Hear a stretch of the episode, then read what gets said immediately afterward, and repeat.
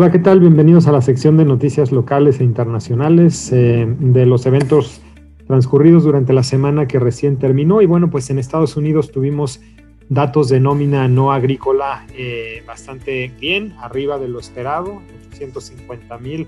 fue el número de puestos creados eh, en este mes de junio. Sin embargo, también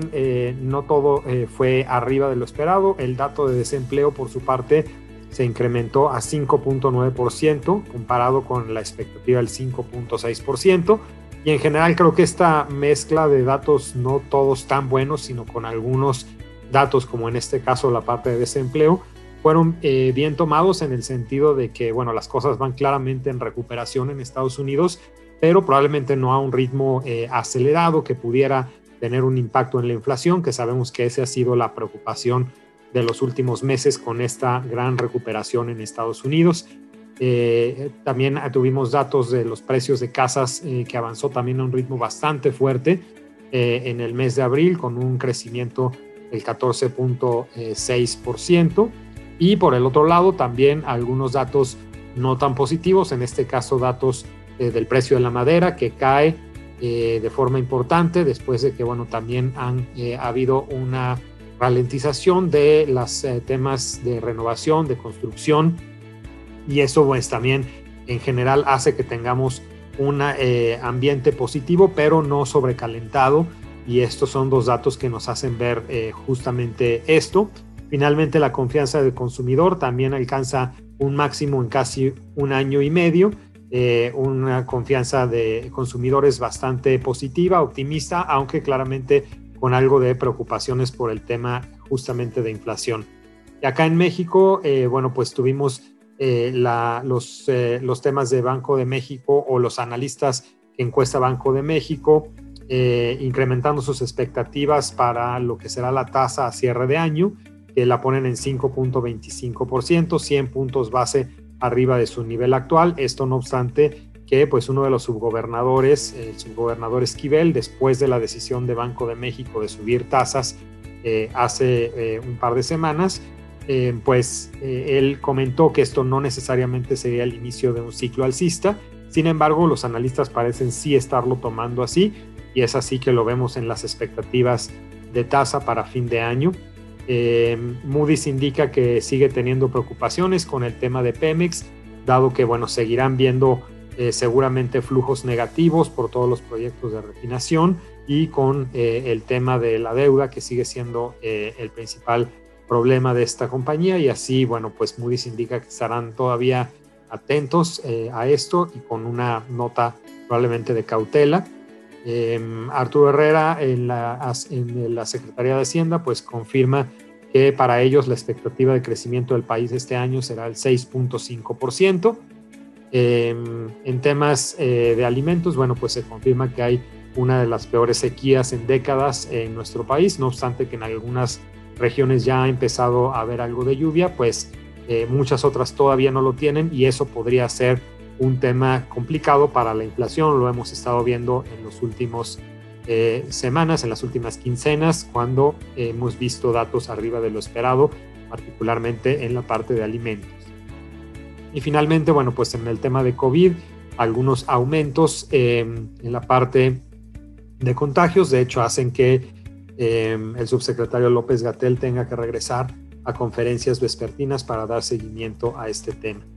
Eh, en noticias internacionales y siguiendo con el tema de COVID, bueno, pues en India eh, los datos oficiales alcanzan ya 400 mil eh, muertos, aunque pues claramente la cifra real podría estar arriba de eso, algunos analistas la ubican arriba del millón de muertes. Y también, finalmente, para eh, terminar el tema de COVID, uno de los eh, laboratorios que continúa eh, desarrollos de nuevas vacunas, en este caso CureVac, confirma que sus ensayos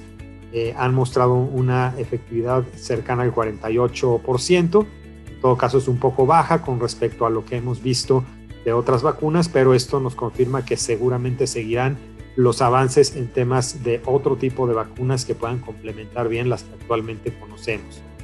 Eh, regresando a temas em, económicos, pues eh, Estados Unidos y su propuesta de tener un impuesto global eh, que se aplique a las empresas multinacionales pues parece empezar a tener más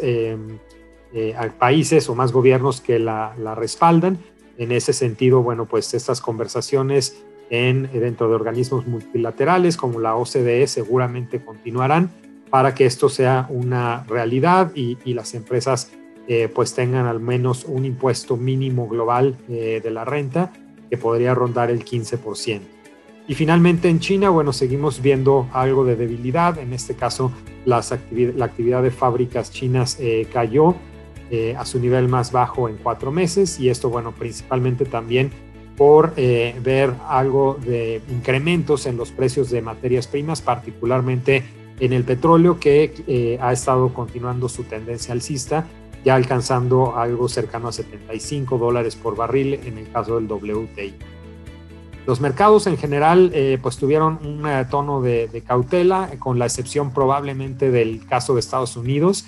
donde el S&P 500 nuevamente vuelve a romper récord histórico, se centra ya arriba de los 4.300 puntos, dejando atrás ese nivel del 4.200, que era un nivel eh, importante desde el punto de vista eh, técnico y psicológico y, bueno, se pudo mantener arriba bastantes semanas y con esto, bueno, ya nos enfilamos a un final de año que para algunos analistas este índice debería estar cerrando eh, cerca de 4.400, inclusive algunos analistas, los más positivos, lo ven en 4.600. Em, este, esta semana, pues claramente impulsado por los buenos datos de empleo que ya comentamos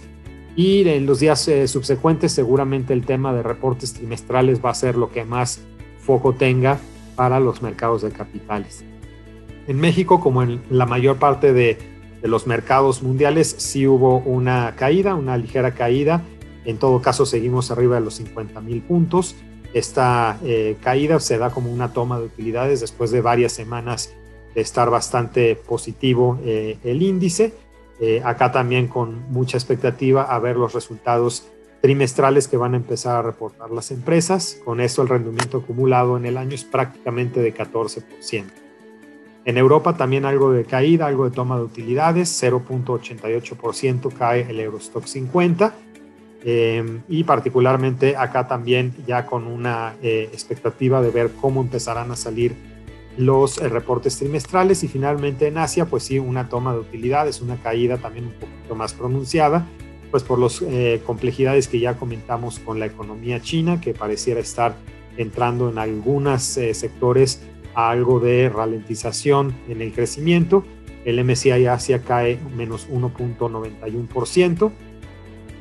Y en lo que toca a las divisas, pues el peso la verdad es que muy estable dentro de ese rango que hemos definido para su actuar, su actuar en los siguientes eh, meses, un rango de 19.50 a 20.50. Esta semana cierra un poquito abajo del punto medio de ese rango, en 19.88. Eh, y en el caso del euro, pues también eh, baja un poco con respecto al, nivel de 1.19, que es donde lo habíamos visto pues tener como un centro de, gravedad en las últimas semanas. el cierre finalmente queda en 1.1865 dólares por euro. Y en la parte de deuda, bueno, se da la primera subasta después de que Banco de México subió, la primera subasta de CETES, eh, quedando ya en 4.30, se absorbe ya pues este incremento, eh, de hecho un poquito arriba de los 25 puntos base que subió Banco de México. Y en la parte más de mediano, largo plazo, pues después de haber visto eh, esa subida tan fuerte en eh, los días subsecuentes a la decisión de Banco de México, pues ya esta semana, tuvimos algo de datos o de, eh, movimientos mixtos. La parte de mediano plazo, entre el, plazo de 2 a 7 años, pues cayendo aproximadamente unos 10 a, a 20 puntos base. La parte un poco más larga, con ligeros incrementos entre la parte de 10 y 20 años y eh, finalmente la parte de 30 años, de hecho también con unos ligeros decrementos, con lo cual pues hubo movimientos mixtos en los fondos de renta fija, dependiendo en dónde eh, estuvieran ubicados dentro de la curva, claramente beneficiándose los fondos donde eh, estaban expuestos o, o, tenían ponderaciones mayores en la parte de 3 a 7 años, que fueron donde se vieron caídas en la curva. Y finalmente, pues, ¿qué vamos a tener esta semana, pues realmente en México lo más relevante vamos a verlo el día 8 de julio, con el dato de inflación del mes de junio. Claramente necesitamos ver que este indicador de inflación empiece a comportarse un poquito más, más bajo de lo que hemos visto. En todo caso, un dato más alto, pues sí podría volver a tener algo de impacto en las expectativas de hacia dónde irá la tasa, eh, la tasa de interés. Un poco antes de este dato de inflación vamos a tener los datos de la encuesta Citibanamex, pues para eh, complementar eh, la encuesta de Banco de México y entender cuáles en este momento pues las expectativas de analistas en términos de inflación, tasas de interés y tipo de cambio, que es lo que generalmente más foco se le pone en estas encuestas. Y en Estados Unidos, pues eh, vamos a tener un poquito menos de datos. Eh, el día de 6 de julio, datos de PMI eh, ISM, pues que en todo caso deberían ser datos bastante sólidos de recuperación tanto en la parte manufacturera como en la parte de servicios. Y el día 7 de julio, pues también las minutas de la Fed de su última reunión para entender pues cuáles fueron las discusiones, las preocupaciones que principalmente se están dando eh, en ese nivel y, bueno, pues nuestro dato semanal de solicitudes iniciales de desempleo que debería continuar poco a poco a la baja con esta recuperación eh, que estamos viendo en la economía norteamericana. Por el momento esto es lo que les queríamos eh, comentar. No olviden revisar nuestras redes sociales y nos vemos por acá la siguiente semana. Que estén muy bien.